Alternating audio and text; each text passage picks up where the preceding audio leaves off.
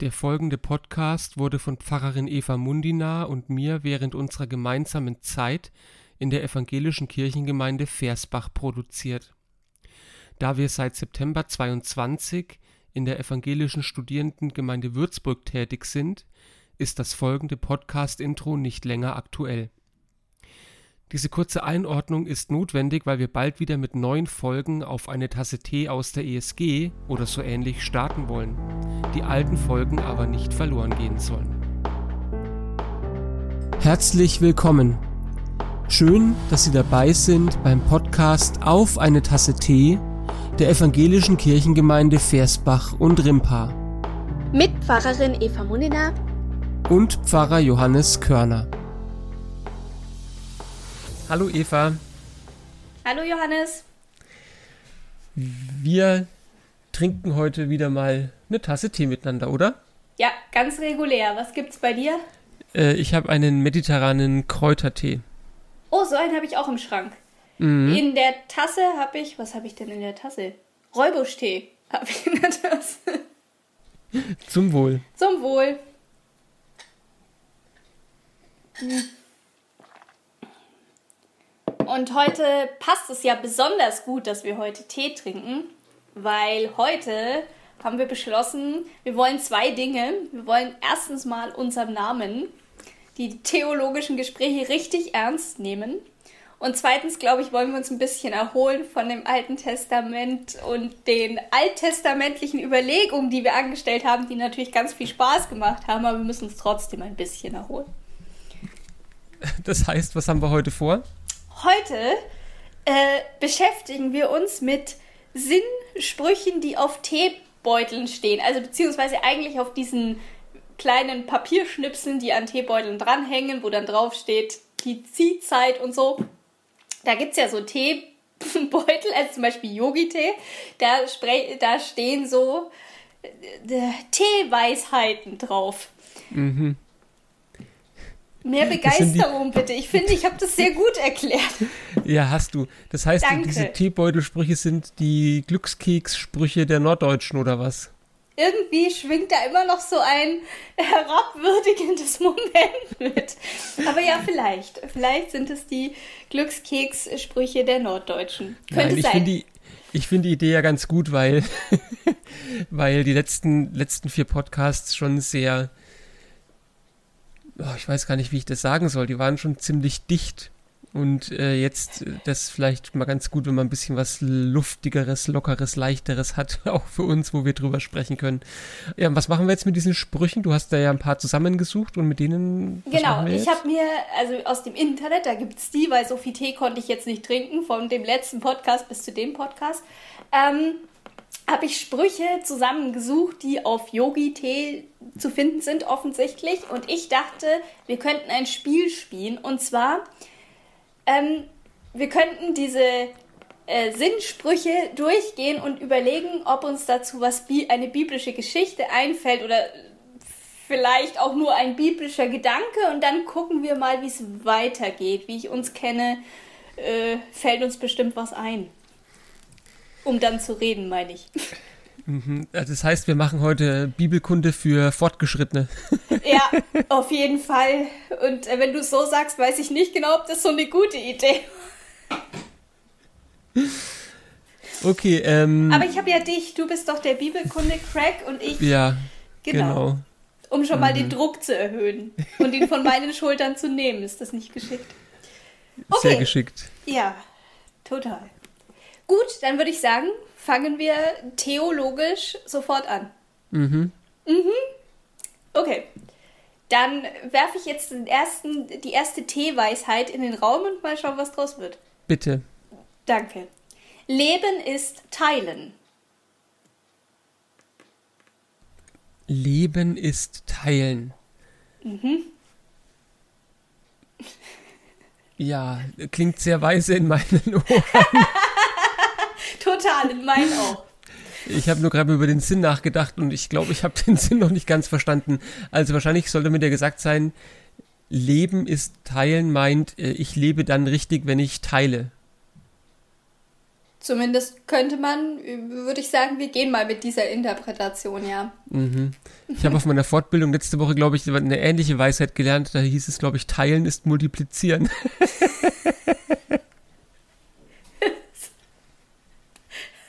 Und das wiederum ist Leben. Ja, gut, okay. Leben ist teilen, also sozusagen um teilen. Was fällt denn dir dazu ein? Jetzt äh, in Bezug auf die Bibel. Hm, teilen. Naja, also bei Teilen fällt mir zuerst mal das Abendmahl ein. Also Brot brechen, miteinander teilen und eigentlich dafür, dass ich das jetzt so rausgeschossen habe, passt es vielleicht auch ganz gut, weil also es ist das letzte, es ist das letzte Abendmahl, äh, auf das das Abendmahl ja äh, Quatsch. Also gut, ich denke auf jeden Fall an Abendmahl, wenn ich an Teilen denke. Und das passt ja auch, weil wir immer sagen Brot des Lebens zum Beispiel und Kelch des Heils. So. Ja, finde ich gut. Äh, vor allem eben wirklich, weil du gesagt hast, Brot des Lebens. Also, ja, da steckt das Leben ja drin schon, wortwörtlich. Und ähm, ich finde es auch deswegen, deswegen eigentlich ein ganz schönes Bild, weil ähm, da wird was geteilt, Brot beim Abendmahl, aber irgendwie passiert es mitten im Leben. Oh, das ist gut. Mhm. Ja, also das ist so mitten, äh, da ist eigentlich, in, auch wenn man diese Geschichte damit an, anguckt, da ist ganz viel Leben, ja, kurz vorm Passafest und das ist in Jerusalem, die Stadt ist vollgepackt, da, da passiert was. Und mitten in diesem geschäftigen Leben teilen die äh, zwölf Jünger und Jesus Brot und Wein. Also deswegen finde ich das ganz, ganz mhm. gut. Und wenn man es weiterführt ähm, und sagt, okay, wir haben das letzte Abendmahl in Jerusalem und als, ich sage jetzt mal, Erinnerung daran oder in einer äh, Weiterführung dessen feiern wir ja heute das Abendmahl in der Kirche. Mhm. Ähm, und ich habe mal einen Artikel von einem praktischen Theologen gelesen, der hat eine Umfrage gemacht, an was Leute denken, wenn sie zum Abendmahl gehen. Und das fand ich total ähm, das, das war total gut, weil da stand lapidar, naja, wir Pfarrer denken ganz oft, das ist ganz, ganz andächtig, ist es ja dann auch, aber es gibt genauso viele Leute, die nach vorne kommen und sich denken, hoffentlich finde ich meinen Sitzplatz wieder. ähm, ich hoffe, ich vergesse den Schirm nicht. Will ich eigentlich Wein? Ich weiß jetzt auch nicht, wo stelle ich mich denn jetzt hin? Mhm. Äh, das ist ja jetzt komisch mit meiner Jacke hier. Und das fand ich total, äh, total aufschlussreich. Und auch das ist ja, ist ja mitten im Leben. Mhm. Und äh, so die Frage, wie passt auch so eine Heiligkeit, also so eine, eine Andächtigkeit, so eine gehobene Stimmung und das Leben direkt also zusammen. Oft haben wir das Gefühl, wenn es, wenn es heilig oder andächtig wird, dann ist das Leben so weg. Mhm. Aber vielleicht, vielleicht stimmt es, aber ich glaube, es gibt auch Momente, wo, wo das so wirklich so ineinander geht. Ja. Ich würde sagen, wir machen das nächste. Äh, ich habe noch ein Negativbeispiel. Ein okay. Ja, die Geschichte vom reichen Kornbauer. Oh, erzähl mal ganz ja, kurz für alle, ähm, die sich vielleicht unter Umständen nicht 100% erinnern. Also jetzt gerade, äh, jetzt gerade haben wir es Abendmahl gesagt, da passiert äh, Teilen im Leben und da ist, oder im Teilen von Brot und Wein, da ist ganz viel Leben mit dabei. Äh, jetzt äh, die Negativgeschichte, der reiche Kornbauer ist ein reicher Mann, der Felder hat, die viele Früchte bringen und dann denkt er sich so dabei, er bringt diese ganzen Früchte ein, was soll ich denn jetzt machen? Ich habe gar nicht genügend Lagerraum, um die ganzen Erträge meines Feldes zu lagern. Und anstelle, dass er sich, sage ich mal, die Überschüsse, die er gar nicht unterbekommt, weggibt, überlegt er sich, hm, was könnte ich tun? Ich baue eine größere Scheune. Und dann baut er eine größere Scheune, damit er da seine ganzen Vorräte drin lagern kann. Und dann heißt es irgendwie so, ähm, ähm, oder er sagt dann, glaube ich, so, äh, er ist dann, als er das gemacht hat, ist er ganz zufrieden mit sich und sagt, ja, jetzt habe ich das alles geschafft, jetzt habe ich Ruhe und so sagt, dann sagt er, glaube ich, so, hier meine Seele iss und trink mhm. oder irgendwie sowas. Ja. Und dann kommt Gott, oder Gott tritt auf den Plan und sagt zu ihm, du Dummkopf, in der Nacht wird man dein, deine Seele von dir fordern und dann wird alles, was du angehäuft hast, das wird im Prinzip ohnehin weg sein. Mhm. Ja, also so geht es dem, der sich eben äh, Schätze sammelt hier auf der Erde und nicht reich ist bei Gott, glaube ich, heißt es am Schluss irgendwie sowas in der Richtung. Mhm. Und ich da ist eben das Nicht-Teilen mit Nicht-Leben gleichgesetzt eigentlich, mhm. ne?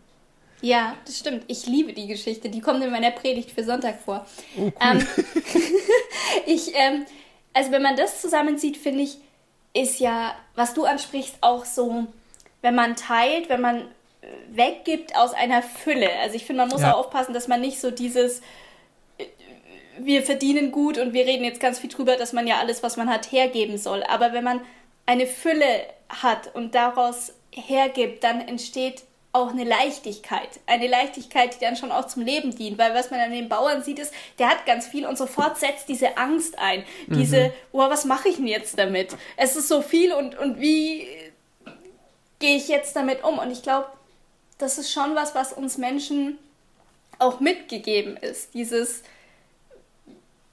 wenn wir viel haben, haben wir auch oft dann so eine, was ist, wenn das wieder weg ist, Angst. So ja. was. Und ja. äh, dann könnte Teilen oder ja, könnte Teilen eine Leichtigkeit äh, bedeuten. Oder überhaupt auch nur den Gedanken zu haben, hey, ich, ich kann, ich, ich, ich brauche das, was ich, was ich an Überfluss habe, nicht, nicht zwingend. Ich kann mich davon trennen. Das ist nicht, mhm. ist nicht schlimm. Eine Leichtigkeit und ich denke auch ein Stückchen weit eine Dankbarkeit. Mhm. Also, ähm, wie du gesagt hast, das ist ja nicht so, dass der, der reiche Kornbauer jetzt äh, Mangel teilen muss, sondern der hat einen unglaublichen Überfluss. Und dann zu sagen, hey, ich habe so viel, ich bin so gesegnet, von dem, was ich jetzt viel zu viel habe, kann ich einfach auch was abgeben. Mhm. Ja, das ist eben genau wie du gesagt hast, nicht so dieses, oh, man muss unbedingt irgendwie so und wenn man wenn man wenig hat und dann dann noch mal seinen Zehnten gibt, dann wird Gott erst recht segnen oder irgendwie sowas, sondern es ist wirklich so dieses, ja, da ist so viel da und von dem, was ich so so so zu viel habe, da gebe ich gerne was ab. Dann wäre Teilen wirklich Leben, auch ne, wenn man mhm. dann sagt, auch da, dann in der damaligen Gesellschaft vielleicht Menschen, die wirklich wenig hatten, Teilen hätte für die Leben bedeuten können. Mhm. In einem ganz in einem ganz existenziellen ja, Sinn. Danke, so ist das Wort, ja. Richtig. Ja. Voll gut. Dann kriegen wir jetzt beide aussuchen? einen Punkt, glaube ich, oder? Weil ich habe das Abendmahl und du den reichen Kornbau. Okay. Soll ich, soll ich Strichliste führen? Ja, bitte, unbedingt. Mache ich jetzt. Hier geht es übrigens nur um den geistigen Austausch. Das Ach so, gut, okay. Nein, ähm, bitte stopp, führe eine Strichliste. okay. Darf ich eins aussuchen jetzt? Ja. Ich habe ein bisschen mm. Angst. Entwickle die Fähigkeit zuzuhören. Oh, okay. Also spontan ist mein erster Gedanke Momo, aber die steht nicht in der Bibel. Ähm, entwickle die Fähigkeit zuzuhören. Also ich denke gerade an diesen biblischen Spruch, wer Ohren hat, der höre. Mhm. Das hat ah, mich ja. schon immer fasziniert, weil ja ein Unterschied gemacht wird zwischen ich bin irgendwie ausgerüstet, also körperlich ausgerüstet, um zuzuhören und ich höre faktisch zu. Mhm. Und das finde ich, hat mich schon immer äh, fasziniert. Gibt es ja in verschiedenen Gleichnissen, dass das vorkommt. Wer Ohren hat, der höre. Und ich finde es sehr wahr. Also zu sagen, man muss zuhören, lernen und ich glaube, man muss es üben und man muss sich auch in bestimmten Situationen schon auch dazu zwingen, weil man überhört doch auch, also vor allem wenn es unangenehm ist, dann überhört man ja auch gerne. Mhm. Stimmt. Äh, was mir dazu einfällt. Du willst doch nur auch einen Punkt. ja, bitte, was dir ich wollte, ich wollte noch mal zu den, eigentlich nochmal zu den Gleichnissen, zu dem, was du gesagt hast, kommen, mhm. ja.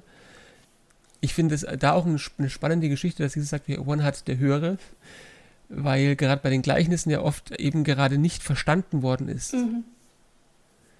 So, und da finde ich auch die Ohren, die, da geht es gar nicht so um, also korrigiere mich, wenn ich da auf voll, vollkommen falschen Wegen unterwegs bin, aber für mich geht es sehr viel weniger um das, den Hörsinn an sich, sondern um dieses, sag ich mal, Verstehen, was mhm. eigentlich da gemeint ist, ne? Ja. So, ja. Ähm, und sich nicht eben an dem, am, am, ja, an dem, was ich jetzt gehört habe, da festzuhalten, sondern dahinter zu blicken in den Gleichnissen mhm. auf das, was eigentlich, eigentlich im Blick ist.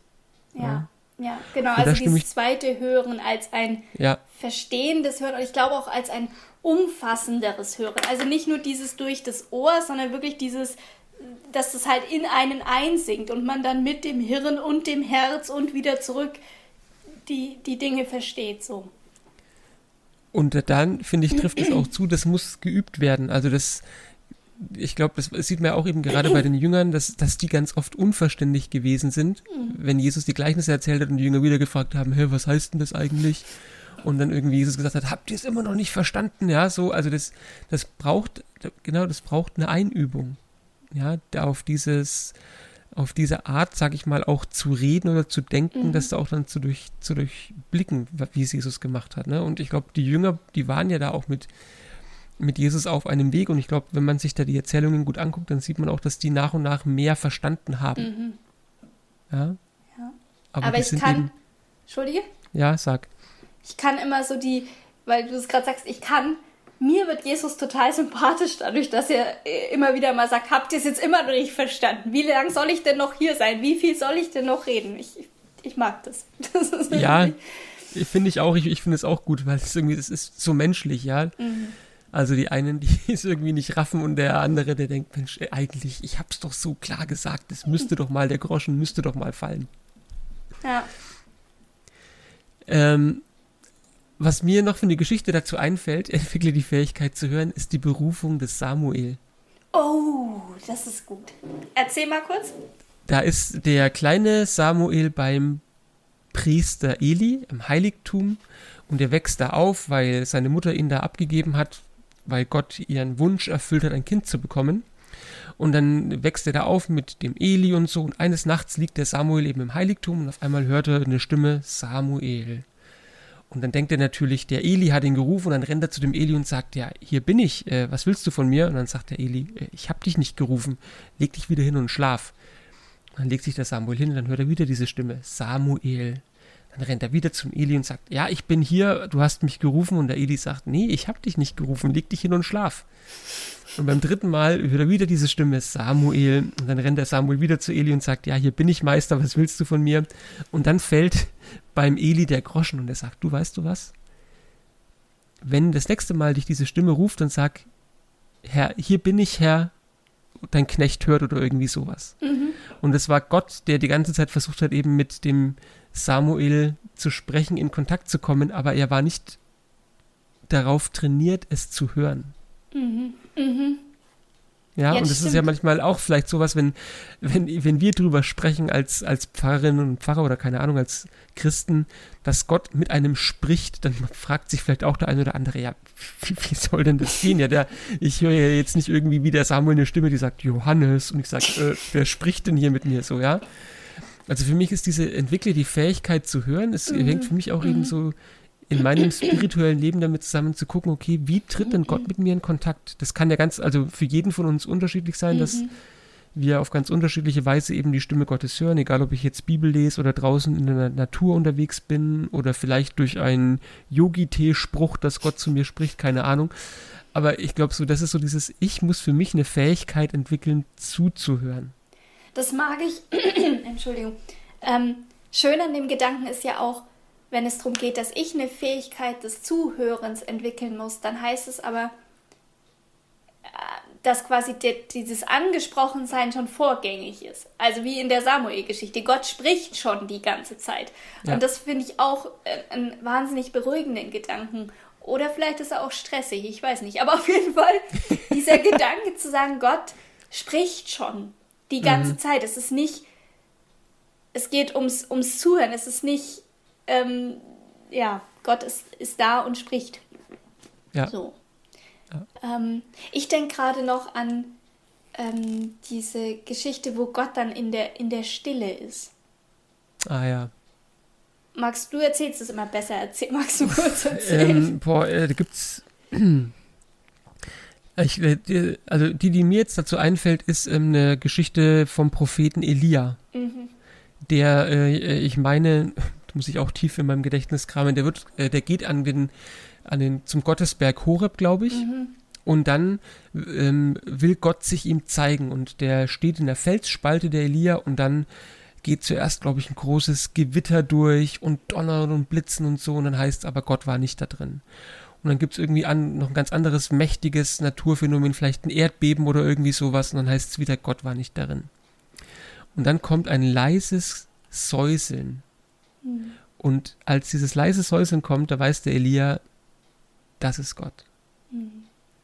Ich finde das total schön, weil, weil, weil es, finde ich, vielleicht auch eine Anleitung sein kann. Also, dass man nicht immer auf das ganz Große guckt, das finde ich ganz wichtig. Also, wenn man versucht zuzuhören oder wenn man überhaupt so in der, in der ähm, Frömmigkeitsübung, sage ich mal, also wenn man Wege sucht, wie, was kann ich denn tun, dass ich Gott fühle, finde ich es ganz wichtig, sich klarzumachen, ich muss nicht immer total viel fühlen. Es muss nicht immer, ich muss nicht immer total ergriffen sein. Es ist nicht falsch oder es ist nicht schlimm, sondern es kann auch dieses ganz leise und ganz vorsichtige und ein Halbgedanke oder so ein Halb, so ein Halbgefühl. Also ich finde das ganz wichtig, dass man, sonst baut man da so einen Stress auf sich auf. Mhm. Dann wartet man immer darauf, dass das ganz Große äh, passiert und das, ja, also ja, ja, ich finde es, ich finde es einen total guten Gedanken, weil ja, so, dann ist dieses so, warum spricht Gott nicht mit mir? Ja, weil, weil, weil ich irgendwie in der Erwartungshaltung bin, es muss eben jetzt dann wirklich der Donner, der Gewittersturm sein oder das Erdbeben im übertragenen Sinn. Und ich höre die, nicht die ganze Zeit nicht dieses leise, diese leise Stimme, die da im Hintergrund ist. Und ich denke, das gibt's doch nicht. Ja, und dabei ist dieses, wie du gesagt hast, diese Ansprache ist schon längst da. Mhm. Ich nehme sie nur nicht wahr. Mhm. Nächstes. Nächstes, du bist Und wieder dran. Punkte. Hast du schon Punktestriche gemacht? Ich habe doch keine. Für jeden einen würde ich sagen. Eigentlich finde ich, hast du, so fair bin ich, einen extra Punkt verdient, weil du meine Geschichte erzählt hast. Okay, gut. okay. Ähm, hm, hm, hm. Mitgefühl kennt kein Ende, Freundlichkeit kennt keine Feinde. Das ist eigentlich ein bisschen leicht, oder? Echt, finde ich jetzt im ersten Moment irgendwie gar nicht. Ähm, Freundlichkeit kennt kein, kein Ende, Mitgefühl, äh, keine Feinde, Mitgefühl, kein Ende. Naja, gut, ja, liebe deine Nächsten wie dich selbst. Ja, liebe deinen Nächsten wie dich selbst? Naja, das Mitgefühl, ja. oder mir gefällt ein, da der barmherzige Samariter. Oh, okay. Als Geschichte, ja, also äh, da fällt ein Jude unter die Räuber, als er von Jerusalem nach Jericho geht. Stimmt, ich bin sehr beeindruckt. Oder umgekehrt. Oder umgekehrt. auf jeden äh, Fall auf jeden ist er auf der er, Straße. Er liegt Punkt. auf der Straße und äh, wird ausgeraubt und es steht auch drin, glaube ich, er wird halb tot geprügelt. Ja. Und dann liegt er da. Und dann kommt zuerst eben der Priester an ihm vorüber und er macht einen großen Bogen um ihn herum. Und dann kommt der Levit, also Kultpersonal aus dem Tempel in Jerusalem, und die machen einen großen Bogen um den rum. Und dann kommt der Samariter. Und Samariter, Samariter und Juden, die hatten nichts miteinander zu tun, die haben sich gegenseitig nicht ausstehen können.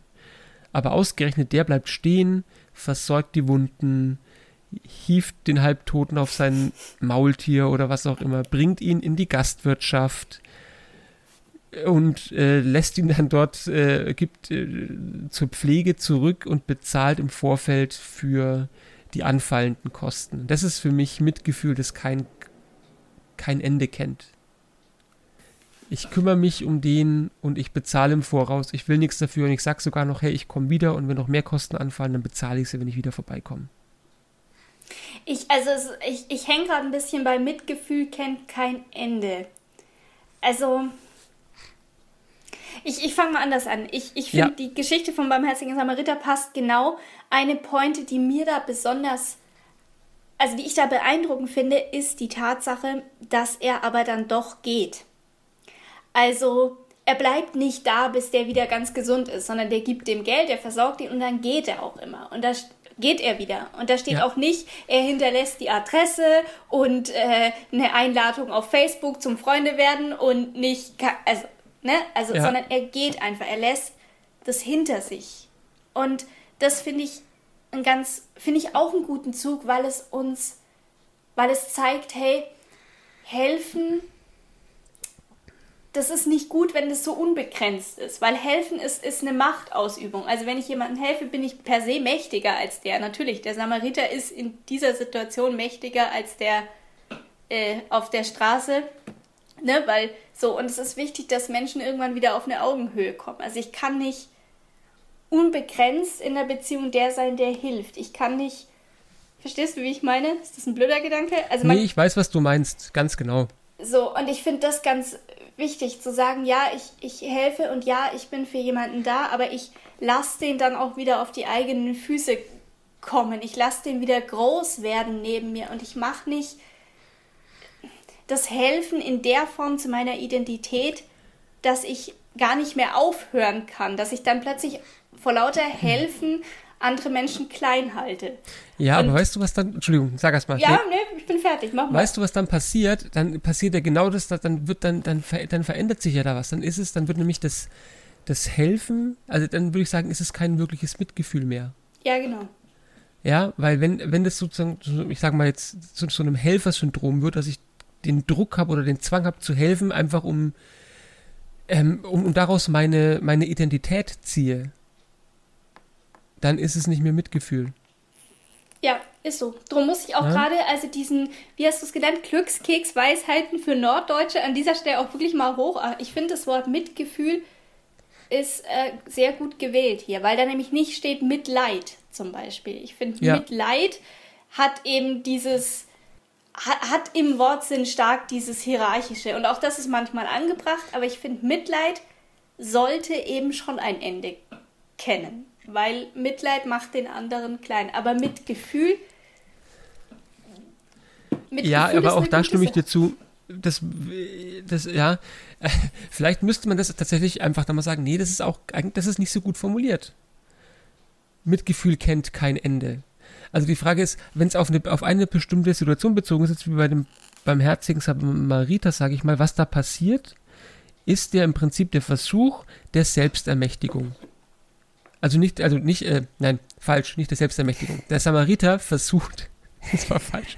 Der Samariter versucht, den unter die Räuber gefallenen dahin zu bekommen, dass er wieder selber für sich sorgen kann. Richtig.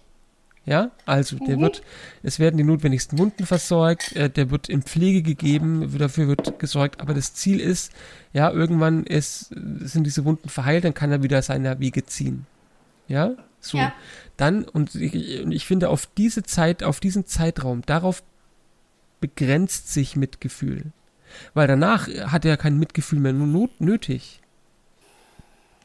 Aber bezeichnet Mitgefühl nicht einfach in einem umfassenderen Sinne? Ist Mitgefühl nicht auch notwendig, um zu erkennen, dass der Typ irgendwann keine Hilfe mehr braucht? Also ist es ja. nicht auch. Ach so. Deswegen überlege ich gerade, ob es nicht so sinnvoll ist, dass da nicht Mitleid steht. Ja. Ja, mit Sicherheit. Na nachdem wir uns in dieser Ziselierung verloren haben. Ähm, der zweite Teil fehlt noch. Freundlichkeit kennt keine Feinde. Aha. mhm. Oder sollen wir einfach zum nächsten weitergehen? Lass doch einfach mal zum nächsten gehen. Ich finde, das ist jetzt ausreichend Gut. behandelt. ja, genau. Kriegst du mal hier einen Strich. yeah! Ähm, jetzt bin ich wieder dran, oder? Ja. Vergleiche dich nicht mit anderen, sei du selbst. Oh je. Vergleiche dich nicht mit anderen, sei du selbst. Ich denke spontan an die Arbeiter im Weinberg mit diesem, wo sie dann, ne, wo der, der Weinbergbesitzer loszieht am, am Morgen und er stellt mhm. Tagelöhner ein und die arbeiten ganz viel. Also er geht früh um neun meinetwegen los und stellt Arbeiter ein und die fangen an zu arbeiten. Und ähm, der Weinbergbesitzer geht um, weiß ich nicht, elf nochmal los und findet wieder Tagelöhner, die noch nichts zu tun haben. Und er sagt, also ihr könnt auch noch bei mir arbeiten und die kommen und arbeiten und er geht um zwei nochmal und holt wieder Leute. Und dann abends, ähm, genau, und er sagt zu denen jeweils also, ihr könnt für mich arbeiten und ihr werdet so und so viel verdienen. Ich habe keine Ahnung, was da für eine, also eine gewisse Menge. Und alle sagen, ja, ja, wir, wir kommen. Und dann ist der Arbeitstag zu Ende. Es ist ein langer, es ist ein heißer Tag, die haben schwer gearbeitet und ähm, der Weinbergbesitzer wird sein, dann wird Gehalt gezahlt und die kommen alle und der, der Clou ist, dass sie alle gleich viel kriegen für die Arbeit, die ja unterschiedlich lang war. Also wenn ich um neun anfange bis um sechs arbeite ich viel länger, als wenn ich erst um zwei anfange. Und äh, ja, und dann ist dieses, hey, ihr habt aber alle gesagt, ihr, ihr arbeitet dafür, für, für das. Also ich ja, habe keinen betrogen, sagt er. Weinberg. Vor allem, weil sich die anderen, die vergleichen sich, die, die am genau. erst, als erstes angefangen haben, die ärgern sich und sagen, hey, warum kriegen die den gleichen Lohn wie wir? Mhm, genau. Die haben doch viel länger für dich gearbeitet, die vergleichen sich. Ja. ja. Und dann, dann das, ich finde es, ich habe hab da nicht dran gedacht, aber ich finde, es ist wirklich eine absolut treffende Geschichte für diesen yes! Satz. Ähm, weil genau das, genau das ist es, ja. Vergleich dich nicht mit den anderen, sei du selbst. Du hast was ausgemacht mit dem Weinbergbesitzer, du wirst nicht benachteiligt sei du selbst, akzeptier das so, wie es ist, ja, oder steh dafür ein, was, was, was du ausgemacht hast mit dem, ja, und mhm. trauer dann nicht dem nach, dass der anderen auch die Gnade erweist, ihnen so viel zu bezahlen, wie sie für ihr Auskommen an dem Tag benötigen oder so, ne? Mhm, mhm. Es ist ja auch spannend, weil du gerade sagst, ähm, äh, also, weil nehmen wir an, Arbeiter A früh um neun geht los und kriegt dieses Geld angeboten. Das ist ja, in der, ich weiß nur noch, in der Übersetzung steht dann immer, es ist so viel, wie man halt für einen Tag braucht, um sich da zu versorgen. Und er geht los und er fängt ja an zu arbeiten mit dem Gefühl, hey, das ist okay, das ist ein guter Deal gewesen. Und dann am Abend fängt er an, sich zu vergleichen und plötzlich ist das, was vorher total in Ordnung war, nicht mehr in Ordnung. Das ist eigentlich mhm. auch eine gute Methode, um sich unglücklich zu machen. Glaube ich. Denke ich auch. Oder es ist dann auch diese Erwartung, ich meine, das ist jetzt, wir interpretieren jetzt fröhlich in diesen Text hinein, aber ähm, es könnte auch die Erwartung sein, ich, war das nicht auch so, dass die, die zu, zuletzt gekommen sind, zuerst das Geld bekommen haben? Ja, ich glaube schon. So, und dann kriegen die diesen einen Silbergroschen und dann steigt bei dem anderen mhm. natürlich die Erwartung. Denken mir, okay, der bekommt einen Silbergroschen. Ich habe den ganzen Tag gearbeitet, ich krieg doch bestimmt mehr. Mhm. Mhm. Und dann ist natürlich die Enttäuschung groß, wenn ich am Ende auch nur einen Silbergroschen bekomme. Ja. Ja? ja und das ja. ist dieses Vergleichen, dieses, und ich, ich stimme dir zu, das hat, glaube ich, das Potenzial, dich ins Unglück zu stürzen tatsächlich, ja? Oder in, in, in, ja, in die Unzufriedenheit, ne? Ja, beides. Also wenn wir, ich, wenn wir es jetzt mal ganz rausheben aus diesem, das ist ja mehr so eine philosophische Betrachtung gerade. Also ich finde, wenn man es jetzt, wenn man da noch mehr reinträgt in den Text, dann äh, denke ich jetzt gerade so an, keine Ahnung, Lohn, also Gehaltsungleichheit zwischen Männern und Frauen zum Beispiel. Es ist ja so eine mhm. Tatsache, dass wenn Gehälter frei verhandelbar sind, dann ist es so, dass einfach männliche Beschäftigte oft für dieselbe Arbeit sehr viel mehr Geld kriegen als äh, weibliche Beschäftigung. Das heißt, äh, hm, also es stimmt, Vergleich, das ist bestimmt was, was einen unglücklich macht und das Gleichnis will ja dann auch auf was anderes raus. Mhm. Aber es ist, glaube ich, zu flach, zu jetzt rauszukommen und zu sagen, naja, vergleich dich niemals oder frag niemals danach, was jemand anderes für dieselbe Arbeit kriegt. So jetzt im. Ja, gut, also wenn du es auch, wenn du wenn du das so klar äh, auf heute überträgst, dann würde ich auch sagen, äh, dann, dann ist es schon schief, wenn sozusagen zwischen Männern und Frauen für die gleiche Arbeit unterschiedlich bezahlt wird. Ähm, da, ja, aber ich denke grundsätzlich, grundsätzlich ist es schon so dieses mich mit anderen vergleichen. Mhm. Ja, jetzt auch wenn es darum geht, was hat der, was habe ich. Mhm. Ja, mein Nachbar hat aber das größere Auto oder mhm. Mist, der hat jetzt einen neuen einen Pool für seine Kinder aufgestellt im Garten und so, ja. ja. Also da glaube ich, das kann dich halt einfach in so eine oder auch über übers eigene Können, ja, wenn ich ja. wenn ich ständig mich vergleiche und sage, boah, der kann das aber besser wie ich und der ist viel toller oder die ist viel toller. Äh, ich glaube, da ist es einfach gut zu sagen, hey, das bin ich, das kann ich und das ist okay. Ja, das, was du jetzt sehr stark interpretierst, ist dieses sei du selbst. Also ja, wenn wir genau. uns so viel vergleichen, dann rutschen wir ja auch ein ganzes Stück von uns selbst weg dann ist es ja plötzlich nicht mehr interessant, wer ich selber bin und was ich selber gut kann, sondern es ist nur noch interessant, was mir im Vergleich zu dem anderen fehlt oder was ich im Vergleich schlechter kann. Also ja. und dieses sei du selbst und schau drauf, was du kannst, das ist sicher eine gute Idee. Da sind wir ja vielleicht auch wieder bei äh, liebe deinen Nächsten wie dich selbst. Das passt ja. auch dazu.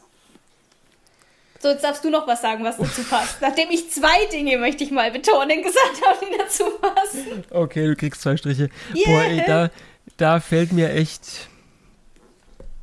Da fällt mir. Das Einzige, was mir spontan dazu eingefallen ist, ist David und Goliath.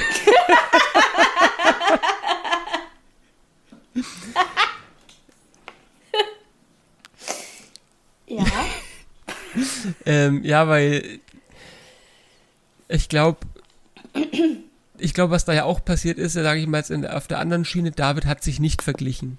Also da ist dieser riesengroße Krieger, der Philister, der die Israeliten bedroht und dann kommt David ins Heerlager und die ganzen Soldaten Sauls bibbern und zittern und sagen, da ist dieser Goliath und keiner traut sich den herauszufordern und der schmäht unseren Gott und David sagt nur, warum?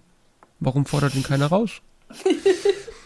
und ähm, geht dann zum König Saul und der sagt dann, ja, äh, von mir aus, aber du brauchst eine Rüstung und Schwert und alles mögliche. Und David sagt, nö, ich brauche meine Steinschleuder und dann gehe ich da raus. Mhm. Ähm, und da eben genau das ist, der vergleicht sich eben nicht. Mhm. Der setzt sich nicht in Relation mhm. zu diesem mächtigen Krieger, mhm. der schwer mhm. bewaffnet ihm gegenübertritt, sondern er geht da einfach raus und äh, im, im Vertrauen darauf, dass sein Gott auf seiner Seite steht. Ja, stimmt. Und meine, wenn ich das in der Mittelschule erzähle oder in der Grundschule, sind immer alle Jungs total beeindruckt davon, dass äh, David mit seiner Steinschleuder den Goliath äh, niederstreckt. Und wenn du sagst, male ein Bild, dann malen alle Jungs Bilder von diesem riesen Goliath und ganz viel Blut und so. Es ist ganz romantisch. in der kind, die, Kinder, die Geschichte steht auch in der Kinderbibel von meinem Sohn, aber da stirbt der Goliath nicht, der wird nur ohnmächtig. Ach, also das steht nicht in der Kinderbibel drin, aber das erzähle ich immer so. Finde ich gut.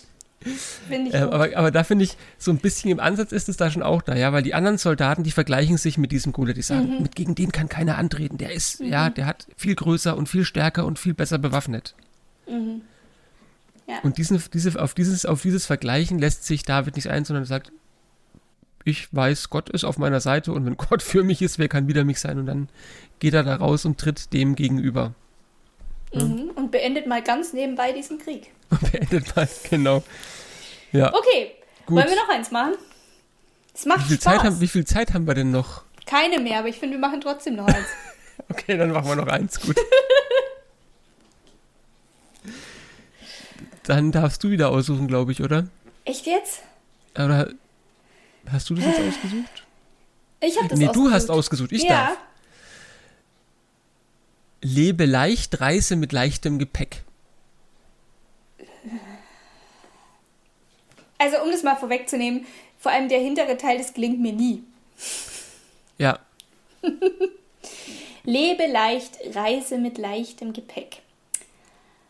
Ähm, ich finde, es schließt ein bisschen an an dieses, was wir, wie wir dieses Teile, Teilen des Lebens ausgelegt haben.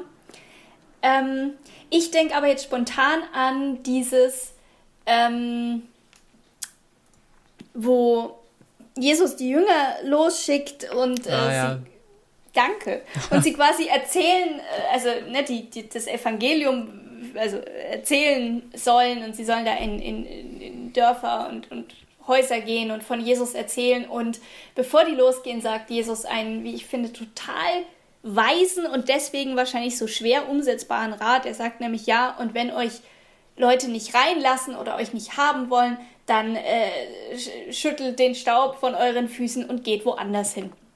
Mhm. So, ne? Mhm. Und ähm, ich finde, also mich, mir imponiert dieser Satz total so, ich, ich, ich, ja, wenn ich mal älter und weiser bin, möchte ich gern einmal in meinem Leben gesagt haben, boah, ich habe das wirklich, wirklich so gemacht. Also weil es ja wirklich so eine, weil es wirklich eine Leichtigkeit hat und dieses, hey, dann gehe ich halt woanders hin. Ich finde, es ist ganz viel, es ist beides. Ich finde, es ist Fürsorge einerseits, weil man sich nicht verbeißt und nicht verkämpft und gleichzeitig ist ja vielleicht auch Respekt vor dem, der einen nicht reinlässt, weil man halt nicht anfängt zu sagen, ja, jetzt mach doch doch und es ist doch dunkel und ich will nicht mehr und wenigstens für eine Nacht und so. Mhm. Also, ja, Das fasziniert mich. Ich meine, das ist der eine Aspekt, aber ist es nicht auch so in, die, in dieser Aussendung, ich habe die wirklich jetzt nicht so gut im, im Kopf, ähm, dass die wirklich auch nichts mitnehmen dürfen? Ich glaube auch nicht, oder? Nur, nur das Gewand, das sie anhaben und. Und ein Stock sein. oder irgendwie so. Ja. Ich weiß es nicht genau, aber ich glaube wirklich, dass das eben, dass auch da das eben schon so dabei ist, wirklich eben jetzt sich nicht mit irgendwelchen Sachen zu beladen, die dann mhm. sich rumzuschleppen, sondern wirklich eben, wie du es vorhin gesagt hast, mit leichtem Gepäck zu reisen. Ja. Stell dir das mal vor, du wirst aufgefordert, du sollst nichts mitnehmen. Also nicht mal eine Ersatzunterhose. Ja. Und dann, wenn die dich nicht reinlassen, sollst du einfach sagen, ja gut, dann gehe ich jetzt woanders hin. Ja, da. Also, das ist auch mehr so am Ende des Weges. Da haben die schon ein bisschen was gelernt, glaube ich, die Jünger, weil also, ja, da gehört schon was dazu. Das ist schon, aber ich finde es ja interessant, ähm, Jetzt unabhängig davon, dass es heutzutage ja wieder so, so eine Richtung gibt, so bestimmte Menschen, die genau das versuchen. Mhm. Also die wirklich sich von ganz vielem, ich weiß nicht, da gibt es auch einen Namen dafür, vielleicht kennst du den, gibt es echt auch so einen bestimmten, oh, den habe ich jetzt vergessen, aber Simplify es gibt... Your Life. Eine, wie bitte? Simplify, Simplify Your Life gehört da bestimmt mit rein, aber es gibt eben so auch so, glaube ich, so wirklich so eine Bezeichnung ja, für Menschen, stimmt. die eben da sich ähm, wirklich größtenteils von diesem ganzen Sachen, weltlichen ja, Güterballast entledigen und ganz einfach versuchen zu leben. Ja? Mhm. Ähm, und ich glaube, was da ja auch so mitschwingt, ist einfach das, und das ist ja auch was, glaube ich, was, was auch in der Bibel drin ist, ich glaube, auch in der Bergpredigt ähm, sagt Jesus, äh, wo dein Herz ist, da ist dein Schatz. Mhm. Also da ist so dieses Jahr, so dieses Hängen an diese materiellen Güter, mhm. dass du dann mhm. einfach daran halt hängst und äh, nicht mehr frei bist für für andere Dinge und deswegen eben zu dieser Aufforderung, hey, Reise mit leichtem Gepäck. Mhm, mhm. mhm. Ich finde diesen Gedanken, dass da auch wirklich Freiheit dahinter steckt, ähm, auch nochmal wichtig, wie du sagst. Also, ne, wenn ich mein Herz an, an Dinge hänge, dann verliere ich, verliere ich Freiheit. Und das ist ja generell so. Also auch wenn ich mein Herz an einen Men äh, ne, wenn ich mein Herz an einen Menschen gebe, aber ich würde also ich glaube, man muss sich gut überlegen, für was lohnt sich das denn? Mhm. Also gut zu überlegen, okay, weil ich immer sage, ne, so. Ja. ja. Doch. Genau. Ich muss mich kurz korrigieren. Im Matthäus-Evangelium heißt es, denn wo dein Schatz ist, da ist auch dein Herz. Also umgedreht. Ah, aber die Aussage ist, bleibt die gleiche, glaube ich. Es bleibt die gleiche, ja. Allerdings muss ich jetzt wesentlich mehr an Gollum denken als andersrum, aber gut. Okay, ich habe, glaube ich, keine Geschichte, die mir dazu einfällt, spontan. Außer die Aussendung der Jünger, die fand ich schon ganz gut, ja. Ja, ja, ich meine, auch in der christlichen Tradition ist es schon nochmal so, ja, jetzt auch wenn man ins ganze Mönchtum und so guckt, das, da gab es ja auch eben diesen ganz starken Hang mhm. zur Besitzlosigkeit. Mhm. Ja, also sich eben nicht an weltliche Güter zu hängen, um frei zu sein für das Reich Gottes oder die mhm. Arbeit am Reich Gottes, ne? Ja, ja, ja. Ja, also ganz vehement, ne? Bettelorden und so, die wirklich nichts besessen haben, wo es dazu gehört hat zur Frömmigkeitsausübung, dass man sein Essen und sein, was man so gebraucht hat, erbettelt hat auf der ja. Straße. Also das ist schon, ja. Ja, oder Asketen in der Wüste tatsächlich. Da geht vielleicht auch lebe leicht, lebe mit wenig Gepäck und äh, übe dich im Zuhören zusammen. Also. Ja. Das war schön. es war vor allem schnell. Die Wie Zeit jetzt? ist so schnell vergangen. Ja, das stimmt. Das stimmt. Gut, äh, dann hoffen wir, dass irgendwelche Leute damit was anfangen können. ja. Was wir jetzt hier so relativ unvorbereitet zusammen. Bitte erzähl doch sowas. Ja, nicht. nein, wir waren, wir haben stundenlang über diesen Yogi-Tee-Beutelsätzen gebrütet im Vorfeld. Nein, haben über wir natürlich nicht. 325, die du rausgesucht hast. Nein, es hat ja davon gelebt, dass es jetzt so. Ja. Äh, genau. Ne also, nächstes Mal machen wir auch wieder was Gehaltvolleres. Vielleicht. es sind nur Yogi-Tee-Sprüche übrig, also. Gut. Ja, nein, das war sehr schön. Und ich finde, um mal äh, gegen zu sprechen, ich finde, es sind doch auch ein, zwei, einhalb, dreieinhalb gehaltvolle Gedanken dabei rausgekommen. Ja, natürlich. Vielen Dank für das Gespräch. Gleichfalls. Wir hören uns oder sehen uns bald wieder. Richtig. Tschüss. Ciao.